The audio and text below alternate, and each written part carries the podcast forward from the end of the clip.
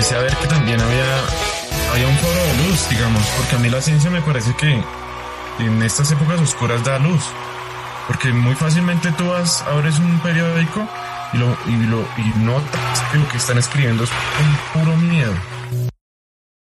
Bienvenidos agrotitanes. Antes que nada, muchísimas gracias. Le doy gracias a la vida, le doy gracias a los medios de comunicación, le doy gracias a los virus que nos están eh, poniendo en un contexto en el cual estamos actualmente en este mundo. Quiero darle las gracias y sobre todo la bienvenida a, a mi estimado Aimer, quien me está enseñando previo al episodio, y yo creo que venga en el episodio toda la grandeza de esa de poder expresar las cosas inusuales haciéndolas usuales y sobre todo no estereotipando la ciencia, no estereotipando a los medios vivos, a los entes, con los diferentes nombres en los cuales nos podemos topar.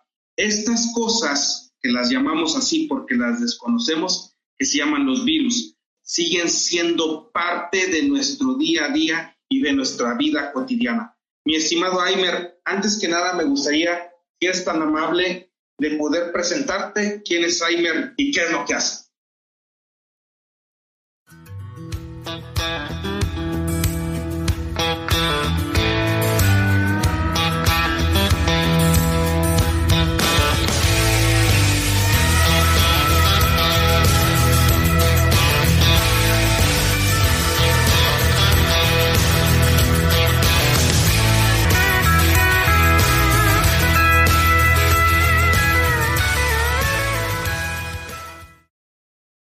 Muchas gracias, Didier, por el espacio, por la oportunidad eh, y por la introducción. Bastante positiva, digamos, eh, y la acompaño totalmente. Yo no soy de los que reniegan del virus.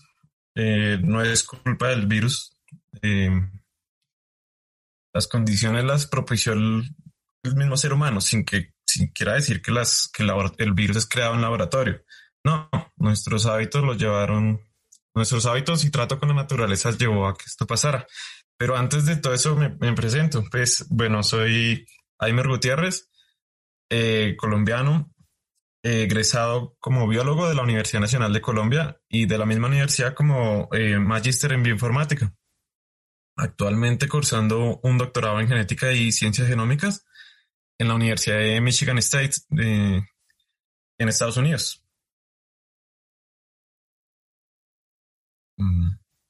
Perfecto, me quedo sorprendido con tu gran sencillez que tienes, pero a final de cuentas con tu recorrido. Quiero entrar en la parte, mi estimado Aimer, que me platiques cómo es que llega a ti la ciencia, porque estamos hablando de una persona que tiene 28 años, que ya tiene un máster y que está por y está cursando un doctorado. Y quiero entender de dónde parte esa, esa chispa que te encendió a que se profesionalizar en ti la ciencia? Sí, esa pregunta me, gusta mucho. Siempre los científicos tienen historias muy comunes. Eh, y a mí me parece que tengo también una historia bastante común. como todo empezó como con la curiosidad. Curiosidad y, y estar viviendo en un, aunque soy, nací en una metrópolis, Bogotá, es una metrópolis que ama a los animales. No hay digamos, por cuadra tú ves una mascota, perro, gato, loro, pericos, eh, australianos, mascotas, de muchas formas. Y yo crecí en una casa urbana con gallinas, loros, perro, eh, ¿qué más? Tuve estas tortugas, lastimosamente, pero yo era un niño, así que pues, no sabía todas las implicaciones de, de, de tener esa fauna exótica también.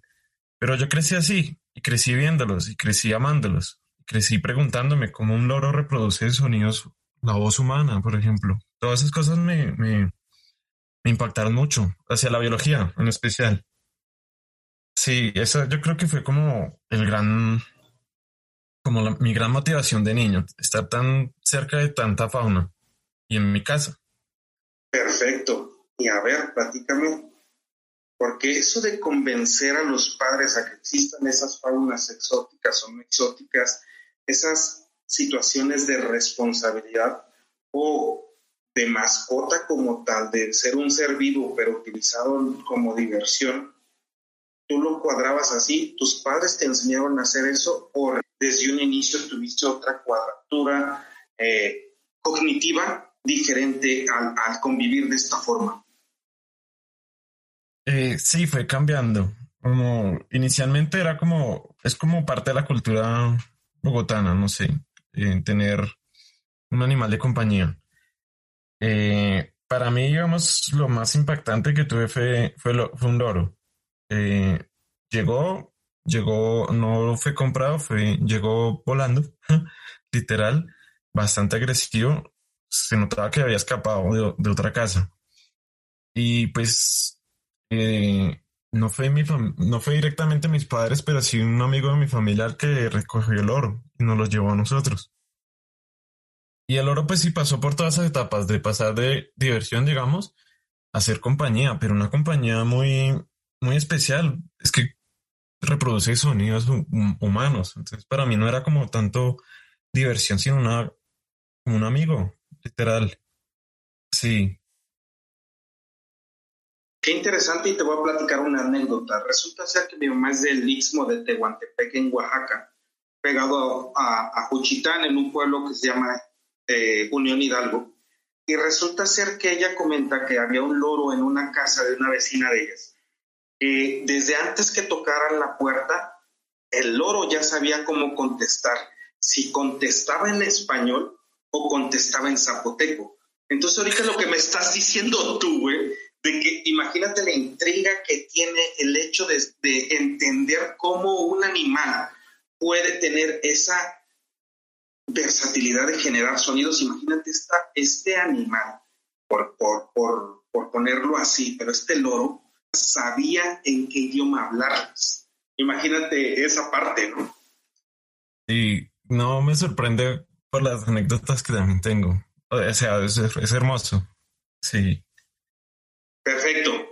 Como, como sabemos, mi estimado, nosotros nos dedicamos a la difusión de, la ciencia a la difusión, en el caso particular de la agronomía, en el caso, el podcast se llama Los Titanes, en el caso de hablar del liderazgo de los titanes. Y me gustaría entrar en la parte donde tú me comentes cómo es Aimer en un día a día, cómo es esta persona que el día de hoy nace o tiene su profesión de haber generado la parte del, del entusiasmo de aprender a profesionalizarlo y cuáles han sido tus fortalezas claves para no decaer en el intento.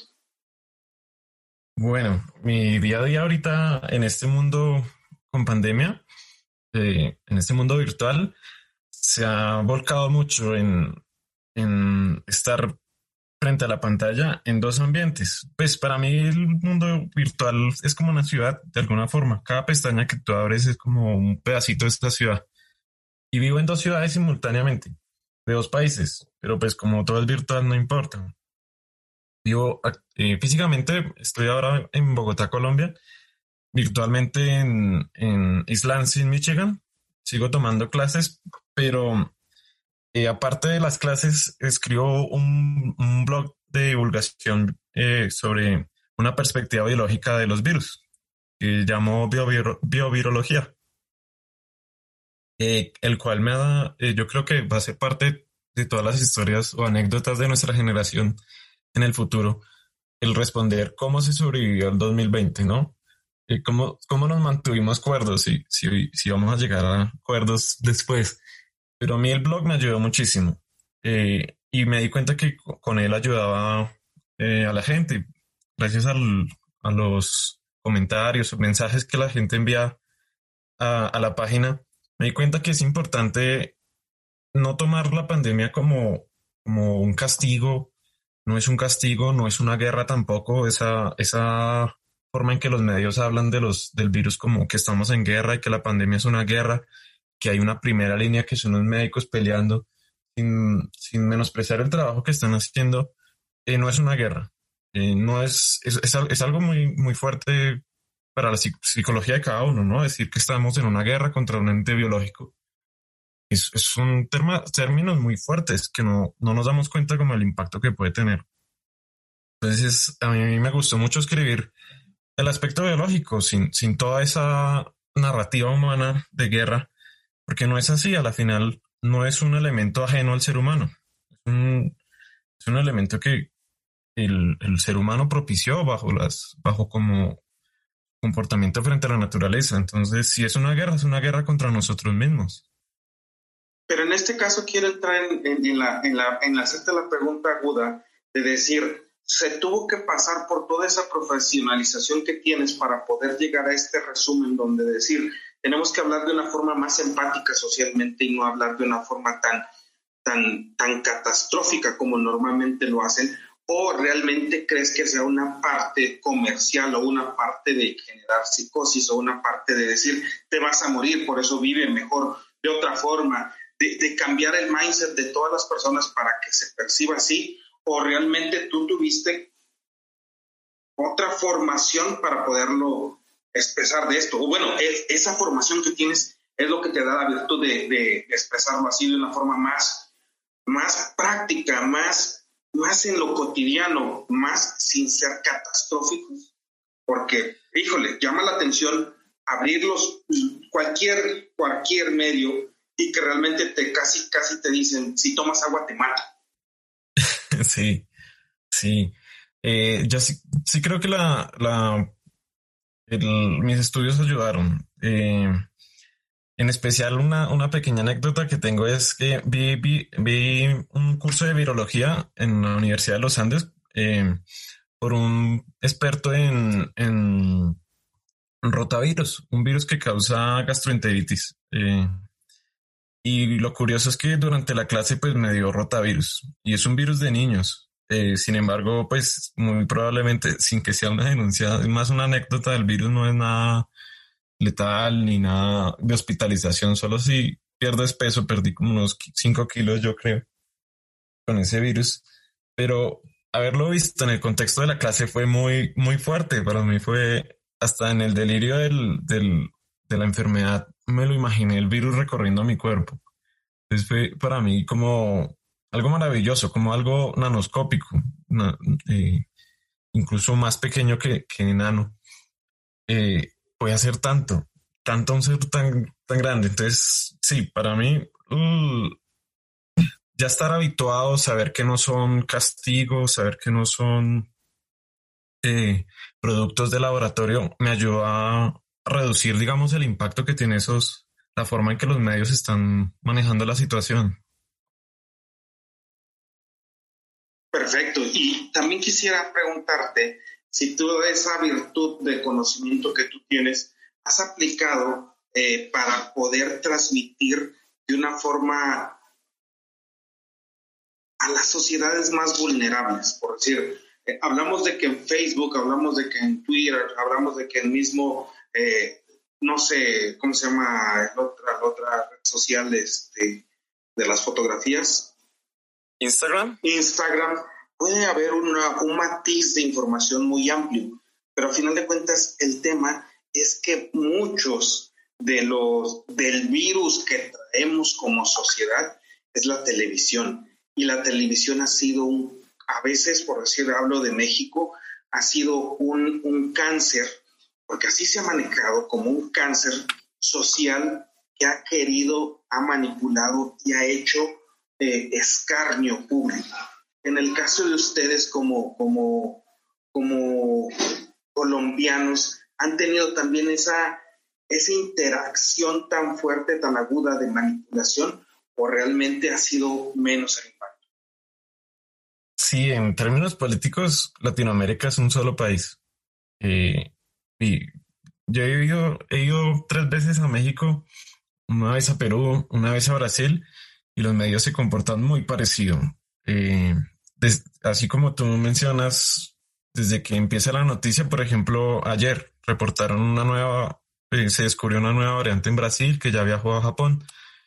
Y, por ejemplo, usaron esa noticia para decir que, que por dada esa aparición de esa nueva variante, toda Bogotá tiene que entrar a cuarentena. Sí, cuando, cuando no es realmente eso, la nueva variante, porque ni siquiera hay evidencia de que esté en Colombia aún, sino es más bien a veces irresponsabilidad de ellos mismos de sus promesas incumplidas. Por ejemplo, dijeron que iban a aumentar a 5.000 camas ah, en, en, las UCIs, pero pues no, no ocurrió. Entonces, ¿de quién es la culpa?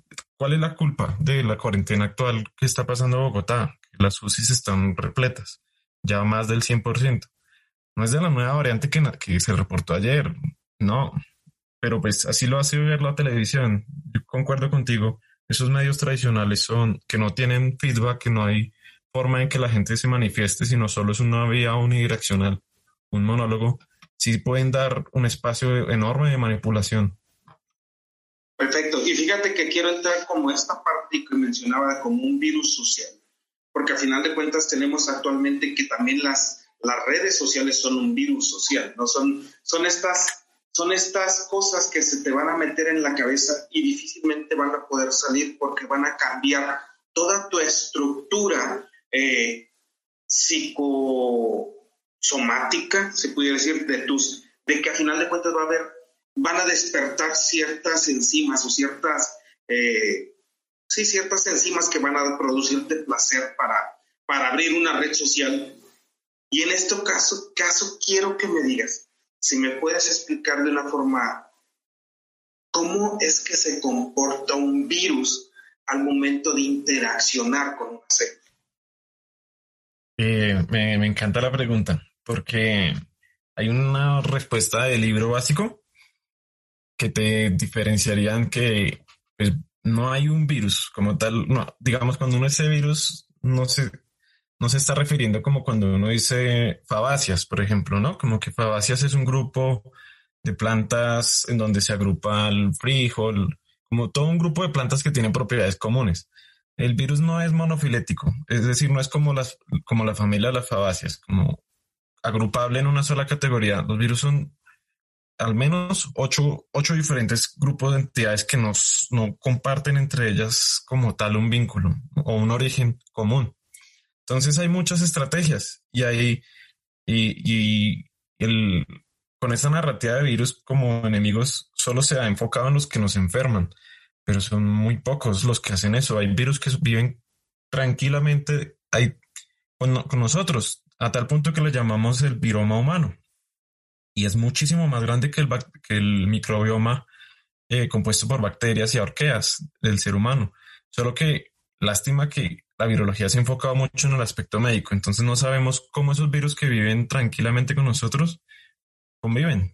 Eh, ¿Qué están haciendo? Si se supone que todo virus infecta la célula, la infecta y la mata, la infecta, se reproduce y la mata y se propaga, ¿no? Como que el, virus es así, solo hace eso, pero no, no, hay, hay virus que contribuyen incluso eh, a, la, fisiología normal del ser humano.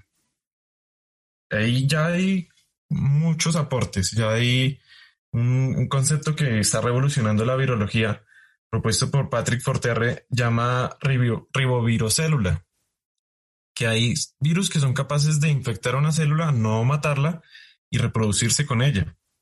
Digamos, en ese esquema ya es algo, ya, ya es un, algo más intermedio, ¿no? Ya uno puede entender que no siempre, el virus no siempre es asesino, como, como muchos eh, asesinos microscópicos le dicen unos, no siempre.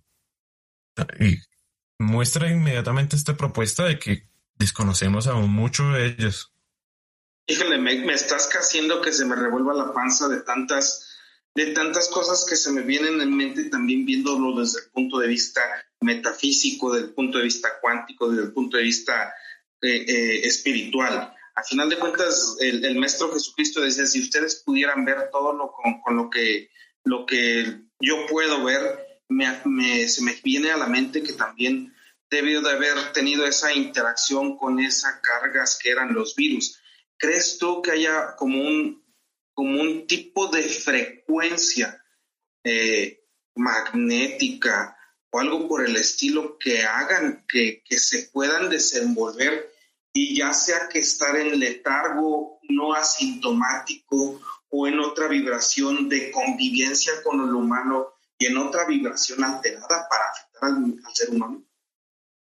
La pregunta que haces para el caso del virus actual es una pregunta de gente de investigación, porque hay gente que se, infecta y no se enferma, los asintomáticos, ¿no? y no solo eso, también transmiten el virus. Hay muchas respuestas, no hay una sola, muchos factores. Y, y, es, muy triste, realmente es muy triste saber decirte eso, que la mayoría de lo que sabemos es cuando enferman. Casi no sabemos nada de cuando no enferman.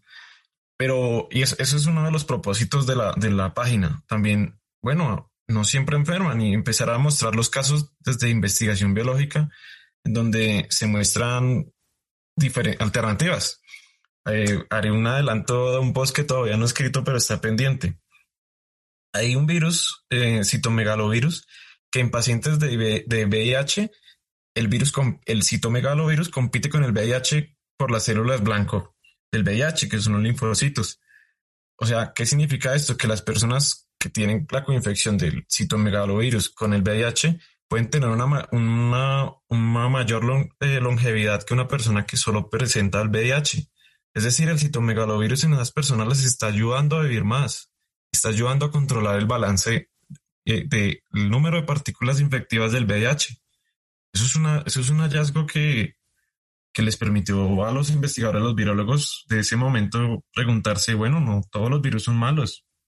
Entonces, pues no sé si de frecuencias, no sé mucho por, no sé mucho de eso, pero yo prefiero más bien quitarme el, estereotipo de que todos los virus son, son infectivos y más bien permitirme, permitirme pensar que los que todo, para los virus todavía son, los virus solo ven células, no ven organismos organizados, no ven ser humanos, no ven, no ven perros, no ven vacas, no ven nada de eso, ven, incluso eh, hay virus que pasan de animales a plantas y tú muy bien sabrás de todos estos virus que son portados por áfidos y, infectan plantas de interés económico. Entonces, los virus tienen esa versatilidad que nadie más en, el, en el, dominio de la vida tiene. me saca, perfecto, sí, y me, me sacas de onda en ese sentido de lo que dices de que de animales a plantas, me, pero se me venía a la mente a lo mejor un gato, un perro, una persona, algo por el estilo, pero sí, realmente lo que hablas es que de un áfido, de un, de un, de una chicharrita, de un este díptero, de un mismo, bueno, de un mismo, ¿cómo se llama? Hemíptero pueden transmitirse al, a las plantas, pero sí como tal de un, de un, de un animal más grande, desconozco si haya, si me puedes ayudar a tener eh, esa información, te lo agradecería. Sí, que, que, a lo mejor un animal más grande, que no sea un áfido, que no sea una, un, una chinche o un, o un insecto de este tipo pueda transmitir virus a las plantas. Mm, bueno, eh, bueno, no, no tengo así ahorita un ejemplo. Es una buena pregunta. Pero, pero, pues, por ejemplo, el ser humano es capaz de incluso generar papayas con, con vacunas antivirales, ¿no? Usando el mismo virus. Pero ya eso es otro, otro, un animal muy particular, el animal humano. Claro. Bueno, ahondando un poco a lo que tú nos comentabas de, de lo, cómo se, se, se clasifican los virus, ¿pudieras platicarnos en qué clasificación se encuentra el virus en el que contra el cual estamos conviviendo diariamente? Sí, eh, el esquema de clasificación se le atribuye a Baltimore, uno, de los virólogos fundacionales, eh, y clasifica al coronavirus, a los coronavirus, eh, como virus de genoma RNA positivo. Hay virus de RNA negativo o virus de RNA doble cadena. los virus de RNA positivo son una sola cadena y son muy similares a un RNA mensajero. Em, en el sentido de que es solo una, una hebra y pueden ser positivos o negativos en función de si interactúan con el ribosoma, la fábrica de proteínas. Positivo es que funciona exactamente igual que un mRNA mensajero, el, intermediario de los mensajes del genoma a las proteínas. Entra sin ninguna otra modificación al, al ribosoma. En cambio, los virus que son RNA negativos, ellos sí necesitan un paso intermediario antes de entrar al ribosoma. Se necesita producir la hebra positiva. Pero si este coronavirus es hebra positiva de RNA. Y fíjate que lo que comentas es, es algo bien circunstancial. Bueno, es algo bien usual en la, en la, en la, en la biología, en, en, la agronomía, que al final de cuentas eh, el RNA mensajero actúa para producir lo que la planta necesita o la célula necesita. Y entonces vemos que la interacción, como tú lo marcas, eh, e-, es un virus que tenemos también en, nuestro organismo. ¿Cómo se descubren estos organismos? Se me viene a, la mente de, encontrar quién fue el que identificó estas partes tan diminutas. Esa historia es bien bonita y empieza con, botánicos. Eh, bueno, no sé si botánicos o agrónomos, ahí sí me disculparás, pero el primer virus descubierto fue el virus del mosaico del tabaco. Eh, y estaban buscando quién enfermaba a la planta. Creo que por eso la virología tiene un énfasis en enfermedades. Lo primero que pudimos ver fue síntomas, no el virus, porque son, ni siquiera los podemos ver con microscopio de luz ópticos, sino ya nos toca con electrónicos. Eh, como no los podemos ver, ¿qué es lo primero que puedes ver de los virus? Lastimosamente sus enfermedades.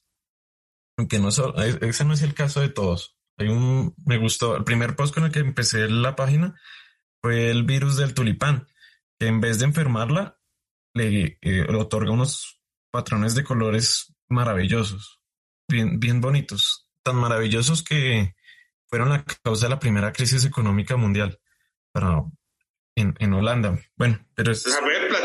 platícala, esa no me la sé ni, ni tenía idea que había sido así. Eh, sí, eh, se, considera la primera crisis económica porque fue una especulación. Eh, empezó las crisis asociadas a la especulación, es decir, el que más poder adquisitivo tenía daba más dinero por obtener, por obtener esos tulipanes. Eh, ¿Y qué, qué, es lo que pasa con los tulipanes? Digamos, si tú tienes un tulipán no infectado, ¿cómo lo vas a ver? posiblemente un solo color o un patrón muy específico, si son dos, dos colores, un, patrón de distribución muy específico. Tienes un, tulipán con el, el virus del mosaico del tulipán genera eso, precisamente un mosaico de colores eh, y específicamente de los colores pigmentos naranjas, rojos, púrpuras asociados a los flavonoides. Entonces, el virus lo que, lo que hace en las células que infecta el tulipán es alterar la, expresión de estos metabolitos secundarios, generando diferentes, toda una distribución de estos colores. Entonces es, es muy bonito a la vista es, es, es, muy bonito. Te recomiendo checar las fotos. Sí, ya, me estoy casi, casi imaginando lo que me estás diciendo, pero la verdad es que ya me generaste esa, esa, esa emoción de quererlo buscar y de querer descubrirlo como estás comentando. Sí, le, le llamé a ese primer post los virus que embellecen la primavera. Precisamente por eso lo, los, los colores que generan, que no se pueden reproducir y sin subestimar a los, a los fitomejoradores, son muy difíciles de reproducir esos patrones tan variados eh, a punta de selección. Eh, la, la, única forma por ahora es eh, alterando más o menos como sin un, sin al azar, aunque no, a la vista no pareciese que fuera al azar, pero el, el virus no selecciona un, tipo específico de, célula para cambiar su, el patrón de coloración. El, cambio de coloración es secundario. No es, no es, no es que el virus decida darle esa, esa coloración. Entonces es tan variados y tantos tipos de colores que por eso considero que para un fitomejorador, aunque lo han logrado, los fitomejoradores bastante bonitos de todos modos. Muy bonito la, la, situación de los virus y, y, estoy totalmente sorprendido por lo que comentas, que el virus generó una especulación y también tuvo una interacción en, un, en, una, en el mercado este, o en una crisis en la cuestión económica, y que realmente dentro de esa forma yo no había visto qué tanto ocurre la parte biológica, la parte agrícola y la parte social. Qué interesante este dato que nos estás dando, ¿eh? Sí, para referencia se llama tulipomanía de 1637. Tulipomanía, perfecto, lo voy a investigar. Quiero entrar, mi estimado Aimer, porque la verdad es que eres un verdadero astrotitán, eres un virus agrotitán que ojalá y en el mundo se reproduzcan miles y miles como tuve, de que nos puedan permitir esas, ese, ese conocimiento de una forma simple, de una forma tan, tan lúdica, porque al mismo tiempo lo haces de esta forma. Quiero entrar en la parte de la belleza que puede ser para ti el, el tema de estudiar esta, este acontecimiento tan fuerte que tenemos, que está interaccionando un virus de ribosoma humano con un con, este con la parte económica, con la parte científica y en este caso te lo quisiera que lo embonaras con la parte de la bioinformática. ¿Cómo entendemos todas esas cosas? Porque realmente a veces es decir, hay muertos, hay esto, hay el otro, y lo puede ver uno desde lejos o desde cerca, y mando toda la bendición del mundo para todos aquellos que estén pasando por temas tan, tan profundos de dolor, de pérdida de un ser humano, pero al final de quiero, cuentas quiero entenderlo desde el punto de vista científico y bioinformático. Yo lo veo, digamos, y, y también eh, me adhiero a tu mensaje de condolencias Incluso ya hay hasta una publicación que dice que al final de la pandemia es muy probable que en cada familia, pues no, no hace una proyección de ese tipo, pero sí dice que hay un índice de familiaridad de los muertos. Cada vez se hace más, más, más cercano a cada uno de nosotros. Eh, al principio nadie sabía de quién estaba enfermo, ahora todos sabemos muy bien quiénes cercanos a... Es, es muy posible que ahorita cualquier oyente tenga algún familiar o algún conocido enfermo y mucho peor fallecido. Entonces, sí, ¿cómo lo, ve, cómo lo, cómo lo veo yo? A mí me gusta verlo o, pues muy, trato de alejarme de mis, de mis emociones un poco para, para entenderlo, para no llevar, dejarme llevar por tristeza o, o, o u otra emoción. De pronto solo por las positivas, digamos, me gusta ver que el virus está alimentándose de nosotros. Y cuando tú ves las curvas de crecimiento de casos, es igual a la curva de crecimiento de cualquier organismo. Incluso nosotros, el ser humano tiene una curva de crecimiento. Entonces, eh, solo que la curva de crecimiento de, estos virus, lo impactante es que cambian bastante, muchísimo más rápido que cualquier otros, eh, otros organismos. Comparado virus con otro, con organismos celulares pero coronavirus versus otros virus no son tan rápidos. Eh, aún así, no son tan rápidos, pero como ya están en todo el mundo, están explorando todo el paisaje de posibilidades de variación genética que ellos tienen. Entonces, eh, toda esa variación genética se puede capturar, se puede ver.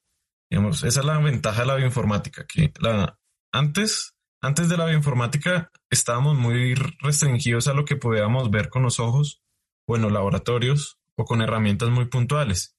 La informática nos dio la capacidad de ver 30.000 caracteres, que son 30.000 nucleótidos que componen el genoma del, del, virus, cómo varía alrededor de todas las cepas del mundo. Y, y, eso por primera vez, a mí me parece que ha faltado un poco la difusión, incluso hasta en, en inglés, decir que esta es la primera pandemia en donde tenemos monitoreo en tiempo real de cómo cambia el patógeno la primera vez. Es, es algo maravilloso. Y para la ciencia, Nature el año pasado dijo, ha sido un año tremendamente productivo para la ciencia. E, increíble. Pasamos de que nadie creía en las vacunas de mRNA a ser la esperanza del mundo. Es, es, es algo maravilloso. La, la pandemia con, con, respecto a la ciencia le ha, ha, recuperado un poco la confianza que se estaba perdiendo y ha permitido acercar la bioinformática a, los hogares también. Estamos viendo ahora noticias diarias, pues lastimosamente desinformativas, pero noticias diarias de cómo podemos detectar en dónde y cómo cambia el virus. En 30.000 caracteres ya lo podemos ver rápidamente. Cualquier persona, digamos, que se eh, pueden, que pueda acceder a estos recursos que menos mal son cada vez más públicos, puede ver cómo, cómo es esos cambios y que, y, y, rastrearlos en el tiempo, cuándo aparecieron, dónde aparecieron. Entonces, eh, a pesar de ser una pandemia bastante lamentable, nos ha permitido ver el estado actual de la virología. que con herramientas como la informática es, es capaz de detectar por primera vez con, con la evidencia cómo operó la selección natural. Es, es algo que para mí eh, es, es, muy bonito. vimos como el virus original de Wuhan eh, tenía un nucleótido, eh, el, el, aminoácido D, en la posición 614 de la proteína famosa Spike o espícula. Y ese virus ya no existe, ya, ya no existe nada actualmente. Lo sustituyó otro virus que ya no tiene una D sino una G. Eso es selección natural. Vista con datos alimentados diariamente por investigadores de todo el mundo. Entonces, sí, la, la bioinformática unida a la, a la, virología es una herramienta única. me, me, quedo sorprendido con las palabras que nos dices, que muy, muy apropiadas a lo que estamos viviendo hoy. Realmente creo que, que hay una, un, un mundo de información que es que es mucho más especializada y es a la que tenemos que seguir, que la información que nos está dando psicosis y la información vende y la información tumba mercados. Por decir como lo venían, lo, lo explicaban el día de ayer en, España, que la forma de cómo hacer que la gente, bueno, había toda una, una, una, te, te pongo el contexto, que decían que de los experimentos geoterritoriales, que habían enviado más eh, nieve a Madrid para generar más consumo de energía, para que haya más, más entrada de dinero a ese país. Entonces estás hablando de cosas muy locas, interaccionan tanto en la bioinformática como en la investigación, como en las ciencias sociales, como en las ciencias naturales y con algo bien interesante, que si nos damos cuenta, el campo nunca ha parado para producirnos alimento. Y quiero entrar en la parte de que tú siendo un, colombiano con una expresión de tierra tan, tan brillante como lo es Colombia, ¿cómo ha sido tu interacción con esta parte de las pantas, los virus y de todo ese conocimiento que te ha arrojado? Eh, bueno, eh, quisiera tomar el espacio para divulgar un poco una investigación que casi fui parte de, pero pues eh, bueno, por múltiples razones, eh, la, bioinformática tiene un pequeño problema, haré un comentario, y es que eh, nosotros actuamos una vez hay datos. Entonces, bueno, para aquellos que solo hacen bioinformática y nada más, yo solo hago bioinformática, no trabajo en laboratorio húmedo, solo laboratorio en sílico o computador. Entonces, eh, em, empecé un proyecto muy bonito y es trabajar en anticipar los virus que pueden emerger, como así que antes existía el virus de la fiebre amarilla, luego el dengue, luego el chikungunya, luego el Zika y ya hay un quinto, eh, que se me pasa el nombre ahorita, pero como así que estos virus nuevos van apareciendo, todos eh, asociados a, vectores artrópodos, a mosquitos.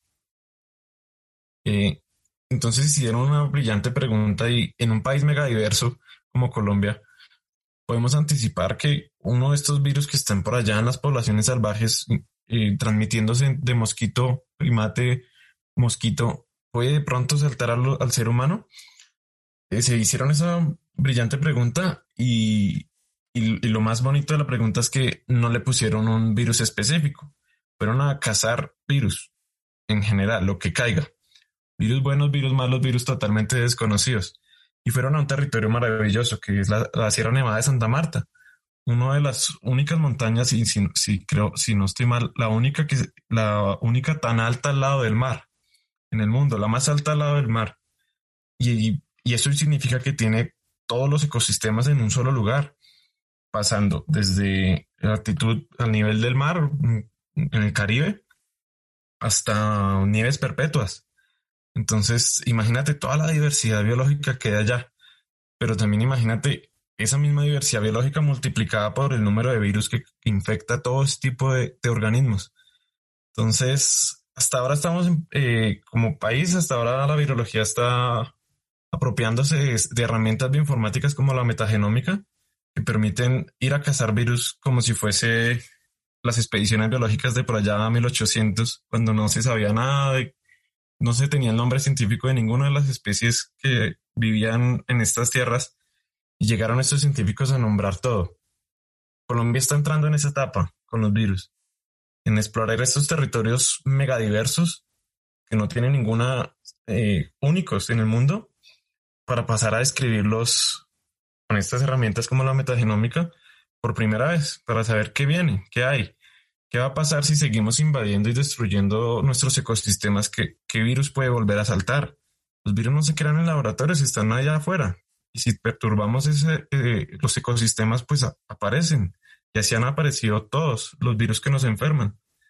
No hay, no hay excepción. Todos los virus son eh, de origen, de origen animal, eh, de otros animales que saltan una vez perturbamos esos ambientes. Entonces, las expediciones eh, virológicas están empezando y yo quiero hacer un llamado a, todos estos científicos que puedan estar en formación escuchando el programa y preguntándose qué quieren estudiar. Eh, la virología biológica, ¿qué es esto? Una expedición, una expedición biológica está cada vez tomando más fuerza y, existe en nuestros países. Entonces, los invito a, explorarla. Interesante lo que comentas, estamos en pañales con realmente saber qué es lo que tenemos alrededor de nosotros mismos y sobre todo el hecho de que tú lo, lo veas desde el punto de vista científico, eh, me abre los ojos a un panorama mucho más amplio. Este, este tema de la metagenómica lo estudié, lo he escuchado mucho. ¿Me decir qué es? Sí, la, la metagenómica eh, podríamos decirle que es la aplicación de las técnicas de secuenciamiento genómico, de saber cuál es el nucleótido, nucleótido y cómo se componen los genomas de muestras ambientales, de suelo o de otros organismos, por ejemplo. Entonces, tú no tienes ni siquiera que, saber qué bacteria está viviendo en, una, en un determinado suelo, pero extraes DNA de la muestra, rompes todas las membranas biológicas, eh, extraes DNA, DNA y, lo, y como todos los organismos, incluyendo los, eh, una gran cantidad de virus, no todos los virus, tienen su genoma a base de DNA, otros lo tienen a base de RNA. Entonces mandas, envías todas estas muestras una vez extraídas a, a, secuenciar, conocer su, su, su nucleótido nucleótido. Y gracias al desarrollo de, de algoritmos computacionales puedes identificar por comparación de secuencias quién está ahí. Sin saber, recuerda que en un principio tomaste un pedazo de suelo, una muestra ambiental, y sin ver nunca un microscopio, puedes estar reportando especies que nunca antes habían sido descritas para la, para la ciencia. Y es el caso de la metagenómica, está reportando 80% de las secuencias de los, de los de, genomas nunca se habían encontrado, no, ni siquiera sabemos la, cómo son físicamente los virus que se están reportando con estas técnicas. Y la, la, la, para, la metagenómica para los virus es un poco más complicada porque pues implica toda esta limpieza del de, DNA de los organismos huésped, que eso es un reto técnico. Pero eh, sí, la, la metagenómica se puede aplicar a cualquier, a cualquier tipo de organismo, viral, celular, de base de DNA o base de RNA. Entonces es una herramienta tremendamente útil. Son, son los, los barcos de las expediciones biológicas de, del descubrimiento de América. Híjole, el descubrimiento del mundo, de un nuevo mundo. Eh, tengo la, la, la, fortuna de convivir con personas que le han inyectado eh, la fundadora Illumina y lo que comenta es que Illumina, pues al final de cuentas, su principal negocio es la secuenciación, ¿no? Y lo que comentan es que ellos eh, quieren hacer eh, la parte de vacunar a las plantas antes de que las enfermedades lleguen. Y, antes del, episodio comentábamos de lo que ha sido la virtud de tener virus que también ayuden a que tengamos buena interacción en el hombre. ¿Pudieras darnos algunos ejemplos de esos? ¿Cómo se comportan? ¿Qué investigación hay? O, un panorama que nos puedas dar de ello. Sí, sí, eh, maravilloso porque puedo hacer un homenaje a un profesor muy importante en mi formación. Yo fui monitor por un año de su curso eh, titulado Cultivos transgénicos, Frankenstein o Prometeo. El profesor Alejandro Chaparro, que lastimosamente falleció el año pasado por, ah, por el, por el SARS-CoV-2. El profesor, un colombiano sin, sin igual, un innovador completo en, el, en, las investigaciones biotecnológicas, en especial en, la, en organismos modificados genéticamente, eh, se encargó en, en meterse en esa área tan complicada socialmente, ¿no? Mm, uno sale a decir en Facebook que, o, yo, por ejemplo, lo he hecho, yo apoyo los organismos eh, eh, genéticamente modificados. Como, como biotecnología no son intrínsecamente malos. Ninguna tecnología es intrínsecamente mala. Por ejemplo, el descubrimiento de la fisión nuclear nunca fue pensado para, para hacer una bomba y lanzarla a Hiroshima o, Nagasaki. No, no, el descubrimiento fue una persona curiosa que quiso saber qué, qué ocurre. Entonces, eh, para mí los organismos genéticamente modificados son lo mismo. Y hay un caso con el que tú estás mencionando que ya es comercialmente aprobado para la venta y es la papaya, la papaya transgénica que porta el, el gen del, eh, del anillo, del anillo, del anillamiento de la papaya.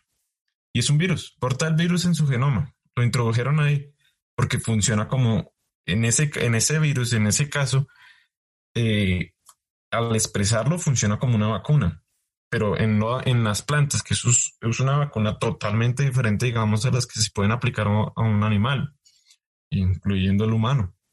En un humano la vacuna no funciona por introducción al genoma. En estas plantas sí, porque como, como tú dices, en estas, en estas eh, gracias a la genética, a la, a la modificación de, de, organismos, podemos introducir genes. Y si introducimos el gen de un, de un, de un virus, causa las pérdidas masivas de los de, en, si no estoy mal, en el Caribe. Olvidé dónde es, en Hawái creo que es donde, donde causa pérdidas masivas en los cultivos de papaya. Una vez modificado este organismo para expresar el RNA del virus, pues eh, le, otorga un arma a la, misma planta para reconocer quién es. La inmunidad, al final, el principio de la inmunidad es saber quién soy yo y quién es, quién no soy yo. Reconocer lo que no es propio. Entonces, si yo ya tengo esa información de, de que, cómo es el virus, la, planta ya puede controlar esas infecciones. Entonces, sí, las vacunas a, unidas a la, a la, tecnología del DNA recombinante, que es la base de la, modificación genética de organismos, es una, una herramienta agrotecnológica poderosísima. ¿Crees tú que esa misma forma se puede aplicar para el virus rugoso de tomate, que digamos así, que es el uno de los virus devastadores que hemos, con el cual tenemos que convivir desde hace 3, 4 años que vino a darnos una una friega en la producción. Eh, desconozco los detalles del virus, pero muy seguramente, eh, muy, muy, seguramente, porque no importa si el virus es, si el virus es RNA, se puede no utilizar vacunas como la del, del anillamiento, eh, sino directamente tratamientos profilácticos, no sé, como tú preparas tus plantas y cuando las siembras, les siembras, les creas infecciones artificiales con estos, con, con virus atenuados o portando el RNA del, del, virus. Que lo importante es que le entrenes a tus plantas a reconocer quién es el virus y quién no. Y, sí, y cómo es el virus. Eh, de seguro, de seguro sí. Conozco que la situación de, organismos genéticamente modificados en México es muy sensible. Me parece, pues, si se vale aquí el espacio y si se vale un poquito de polémica, me parece bastante triste esa decisión. Digamos, la respeto para el maíz, pero no la entiendo para otros tipos de organismos. Digamos, el tomate, como estás mencionando. Claro, realmente es una mm, situación antropocéntrica a lo mejor, como dices tú, debería ser más tomado en, los valores eh, que no afecten tanto a una, a una sociedad tan abundante, diversa, en, diversidad como lo es el maíz en México, pero como dices tú, se pudiera tomar en otros, en otros organismos. Quiero, quiero mi estimado eh, Aimer, Aimer, que me puedas ayudar a decir cómo te seguimos, dónde te encontramos, cuál es la, la, la, situación más fácil de encontrarte y de tener un acercamiento contigo para todos aquellos que querramos ahondar más sobre el tema de los virus, más sobre el tema del estudio, más sobre todas las perspectivas que crees que se vengan con la vacuna o sin la vacuna de, del SARS-CoV-2. Eh, bueno, pues el espacio, el espacio en Facebook de la, de la página llamada eh, Biovirología está disponible a cualquier tipo de consulta. Eh, por ejemplo, una persona estaba muy preocupada, es, apoya, digamos, la biotecnología, apoya la, investigación científica, apoya las vacunas, pero me hizo una pregunta muy pertinente. ¿Cómo así que no sabemos nada de la vacuna de Cancino, la vacuna china? Si tú miras los medios, muy poca información hay. Entonces, eh, a mí me encanta ese tipo de preguntas. Yo estoy muy disponible a, a, recibir ese tipo de comentarios, también críticas, digamos. También me gusta, no me gusta la actitud de muchas personas de atacar o censurar a quien no cree en, las vacunas. Me parece que si bien desde que se crea la razón y, y que se pueda tener un debate sin tomar una posición personal, estoy abierto. Eh, entonces, a mensajes, a comentarios directos en los posts ya publicados. Sí, el espacio está abierto y público. Y quiero ver lo que decías, la vacuna de Cancino, porque me surge que, me siento neófito contigo en, este manejo porque no es mi, mi fuerte y realmente me gustaría que me pudieras dilucidar con eso. Eh, bueno, la vacuna de Cancino se parece a la vacuna Sputnik, Sputnik 5. No me gusta decirle vacuna rusa porque no, porque no es igual con Pfizer, ¿no? La vacuna famosa. Nadie le dice la vacuna alemana. La, sí, me parece. No, no, la, no, no le dan connotación, sino solamente le dicen vacuna, ¿no? Sí, sí, a mí me parece que es una pésima práctica nacionalizar las vacunas. Muy pésimo. O sea, una cosa es el Instituto Gamaleya, que está en Rusia, sí, muy cierto, que tiene investigadores del mundo. La ciencia no tiene país.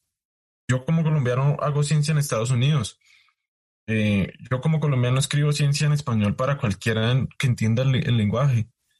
La, ciencia y, estoy y, bueno, sigo el Twitter de, de Sputnik 5 no para no, no soy un prorruso ni nada, sino pues creo en la ciencia sin fronteras y ellos mismos han mostrado cómo el gobierno ruso afectó la imagen.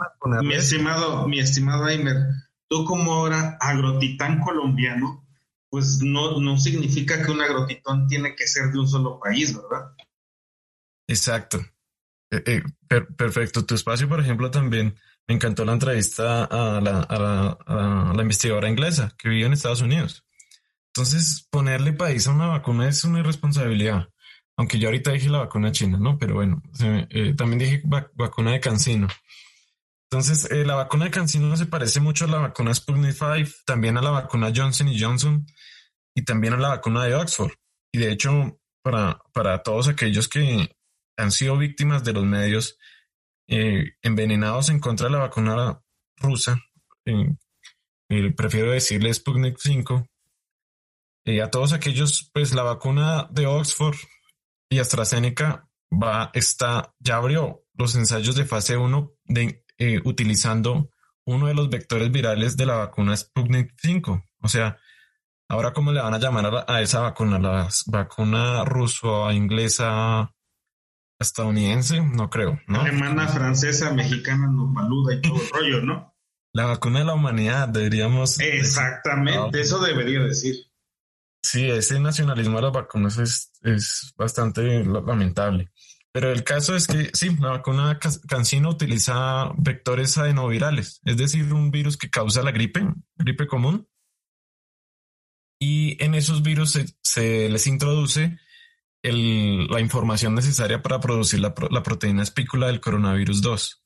Entonces, eh, a diferencia de las vacunas de mRNA, sí se está utilizando un virus capaz de infectar, pero no es capaz de reproducirse. Entonces el virus es solo un vector, por eso se le llaman eh, vectores adenovirales. Eh, AstraZeneca y Oxford utilizan un solo vector del adenovirus, adenovirus 5. La, Sputnik 5 utiliza dos adenovirus, que es su, su virtud. Y esa tecnología no es nueva para encontrar el SARS-2. Ellos ya la vienen desarrollando desde 2014 para el MERS, que es también un coronavirus y también hizo un brote epidémico considerable y mucho más letal que el SARS-2. Entonces, eh, estas, estas vacunas también son nuevas, no existe, no se habían utilizado. Pero la vacuna de Cancino eh, de investigadores chinos eh, está basada en esta misma tecnología bastante confiable, con algunas mucho menos efectivas que las vacunas de mRNA. Por ejemplo, Oxford, que solo utilizaba un adenovirus, obtuvo una eficacia de 60%. Por eso es que decidió mezclarse, utilizar uno de los vectores de la, de la vacuna Sputnik para, para subirla al nivel de sus competidores, que está cerca del 90%. Entonces, si a todos aquellos mexicanos que están en los ensayos de la fase, en la fase clínica 3 de Cancino, pues eh, comentarles que no se preocupen, no les están inyectando chips pro chinos, eh, sino toda una tecnología de vacunas eh, desde el punto de vista científico defendible. Perfecto, mi estimado Aimer, y ya para ser responsable con tu tiempo y, y darte antes las gracias de ser un agrotitán que nos ha abierto los ojos, o me ha abierto a mí los ojos a un, a un mundo que desconocía mucho en su totalidad pero quisiera encontrar en ti la palabra que con la cual iniciaría tu biografía. Eh, viromaniaco. este era un viromaniaco. Sí, sí, me gusta. Perfecto, mi estimado. Ya para terminar, ya para que a final de cuentas sigamos tu blog en, ya en biovirología digamos todo lo, lo, importante que estás haciendo, toda la importancia de tener a un latino, un hermano latino colombiano, parcero en, en, en, Michigan State y, y, estudiando, quisiera que nos dieras las recomendaciones que le das a las personas jóvenes, a las personas que están empezando en este tema de la biología, de las ciencias, de todo lo que tenga que ver con respecto a, hacia nuestro entorno eh, biológico ¿qué les recomendarías y hacia dónde pudieran enfocar sus esfuerzos y, palabras de alientos para ellos? Bueno, les recomendaría eh, que tienen el poder del cambio. Las generaciones jóvenes siempre tienen el poder del cambio. Tenemos cada vez herramientas más democráticas. Eh, eh, hemos, democratizado los medios de información. Aquí, por ejemplo, tienen el ejemplo, a mí nadie me está pagando por hacer ese medio de divulgación eh, es con el corazón, lo hago con motivación. Entonces, lo que el mensaje que me gustaría que tuvieran es ese, que encuentren sus pasiones y compártanlas. Somos seres sociales y cada vez procuramos como especie ponernos menos, menos bloqueos. Me parece que la formalidad de, a veces de las instituciones son solo bloqueos. Eh, pero cada vez de alguna manera nos encontramos la forma de hacernos expresar, de hacernos escuchar. Entonces, confíen en sus habilidades, busquen estos, estos tipos de medios, utilícenlos sabiamente, son muy poderosos. Para hacer mal, como por ejemplo, todos estos tipos de violaciones de la privacidad que hace Facebook y WhatsApp, pero también para hacer bien, para poder hoy, por ejemplo, tener la oportunidad de que desde Guadalajara yo pueda hablar contigo estando en Bogotá, que yo pueda hablar con todos eh, los que quieran al escuchar el programa eh, consultar el blog. Entonces, utilizar sabiamente las herramientas y aplicando las pasiones que cada uno desarrolle durante sus carreras. Perfectísimo. Te agradezco mucho tu tiempo. La verdad es que me siento honrado por, por la sencillez que, sencillez que eres, mi estimado Aimer. Y pues que no sea la, la, la última esta entrevista y encantado de la vida de conocerte, encantado de la vida de que eh, Omar Pozos nos haya puesto en contacto y a seguir en contacto y es sin miedo al éxito, ¿no? Sí, sí, sí, muchas gracias también a Omar. Sí, escuchado el programa. seguro que sí dijo que quería participar. Pero sí. Sí, exactamente. El buen Omar Pozos que, nos dio la oportunidad de conocernos, al cual le agradezco también que nos haya puesto en este medio. Y pues bueno, seguimos adelante. Muchísimas gracias. Bendiciones y, y, qué más que decirte que eres un verdadero grandísimo bailar. Muchas gracias, Didier. Un abrazo, un gusto. vale, un abrazo. Igualmente, cuídate. Bueno, hasta luego.